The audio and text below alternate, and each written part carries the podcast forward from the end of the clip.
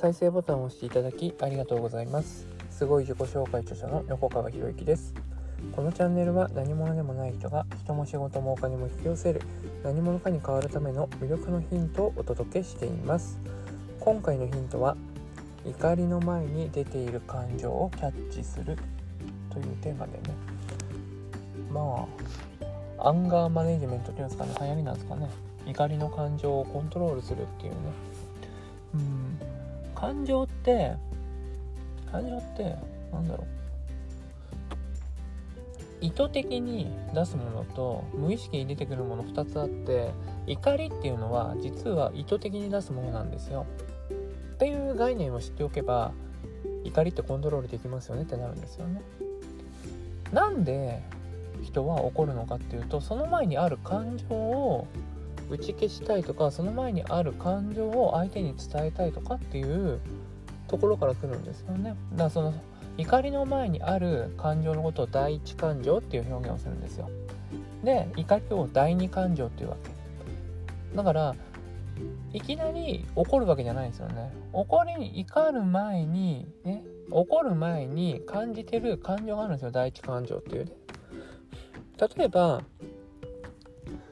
まあよくあるね事例だと年頃の娘さんが家に帰ってくるのが遅くなってお父さんが怒るみたいなね。そんなシーンをドラマとかでもよく見ますけれどもあれって心配してるんですよね。心配してる。心配してるにもかかわらず連絡がなかった。その連絡がなかったことに対して怒りを感じるわけですよね。だから心配してたんだよっていうその先の感情を伝えればいいのにいいのにその心配していたんだよっていうことを伝えるのが恥ずかしいのかわからないけれどもそれにを隠すために怒りを使うわけですよね。まあ、あとは不安とかもそうですよね。不安とかね。まあ、心配と不安の同じ、ほぼ同じようなものですかね。あとは絶望とかね。絶望とかね。もうどうしようもねえなっていう時にそのまま絶望に浸ってればいいんだけどその絶望に対して人に怒りをぶつける人って結構いるんですよ。ね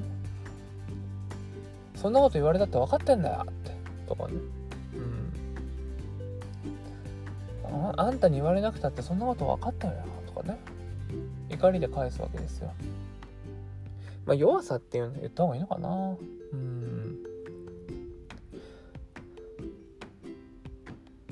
だ寂しいんだったら寂しいって伝えたらいいと思うんですよね。でそれをわざわざ怒りでぶつける必要はないしね。うん、だから怒るって怒りとかっていうのはもう第二感情だからそれは自分でコントロールできるんですよ。だけど悲しみとかの部分はコントロールできないんですよ。人間が本能で持ってるものだから。だそれを怒りも本能が持ってるものでしょって言われたらまあそういう捉え方をするんだったらそれでもいいですけどそれだったらもう永遠に怒りをコントロールすることはできないですよね。だけどその概念第一感情と第二感情怒りっていうのは第二感情なんだよねっていう概念を持っていればコントロールすることできるんですよね。でももちろんねいきなりじゃあ概念を知ったからすぐ怒りをコントロールできるかって言ったらそんなことは当然ないですよ。練習必要ですよ。練習が必要ですよ。じゃあどういう練習をしたらいいのかっていうとあなたが過去に感じた怒りあなたが過去に起こったことそれを振り返ってみたらいいんですよね。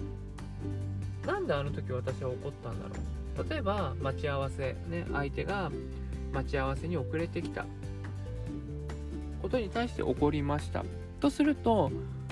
そこにある第一感情って何かっていうとまずは自分を大切にされていないっていうものですよね。大切にされていない寂しさっていうのがあるありますよね。あとは待っていることに対する苦痛っていうのもあるかもしれない。待たされていることに対してのストレスだったかもしれない。まあ一番はね、あの大切にされていないっていうね、まあ、そこになるんでしょうけどね。だそういうふうに過去に起こったこと過去に起こった事例っていうものを例に出例にとって考えてみるっていうね。そしたら目の前にある怒りね今後未来から現れ未来にね起こる場面が出てきたとしてそこまで起こることはなくなるかな子供と接している方はねしょっちゅう怒ってるかもしれないけどなんで怒るのかっていうとその多くの原因は自分の言うこと聞かないからでしょ。で自分の言うことを聞かないっていうことはその前提に何があるのかっていうと子供は親の言うことを聞かなければいけないっていう概念があるわけですよね。もし、ね、尊重しているっていうんであれば、ね、子供を一人格として尊重してるっていうんであればね、言ったことに対してやらないこと、ね、言ったことに対してやっていないっていう場合に対してなんでやってなかったの？とかね。聞けばいいじゃないですか。本当はこうやっておいてほしかったんだけど、ね、やってくれなくて悲しいんだよね。どうしてやってくれなかったのかな？って伝える選択肢もありますよね。ただ怒りをぶつけるんじゃなくてね。そういう形で怒りをコントロールする。で怒りを使った方がいい場面っていうのも実はあるんですよこれがね。怒りを使った方がいい場面って実はあって。それは何かっていうともう自分自身に対して怒りを感じてる時。自分自身に対して怒りを感じている時ですね。これスポーツ選手結構やってると思うんですよね。スポーツ選手結構やっていて、まあ、特にテニスを見ていると、ね、テニスプレーヤーがラケットを折るとかってニュースになるじゃないですか。あれなんでやってるのかっていうと本当はやっちゃダメなんですよ。もちろんね。ラケット大事な道具でね。大事なものですからね。やっちゃいけないんだけどなんであれをやるかっていうと自分に対する怒りをラケットにぶつけることによってそれが解放されるんですよ。自分の中に怒りが自分自身に対して怒りを抱えている状態でいいプレーって絶対できないんですよ。っていうのをトッププロはもうみんな知ってるんですよね。知ってるんですよ。だからあえてラケットをね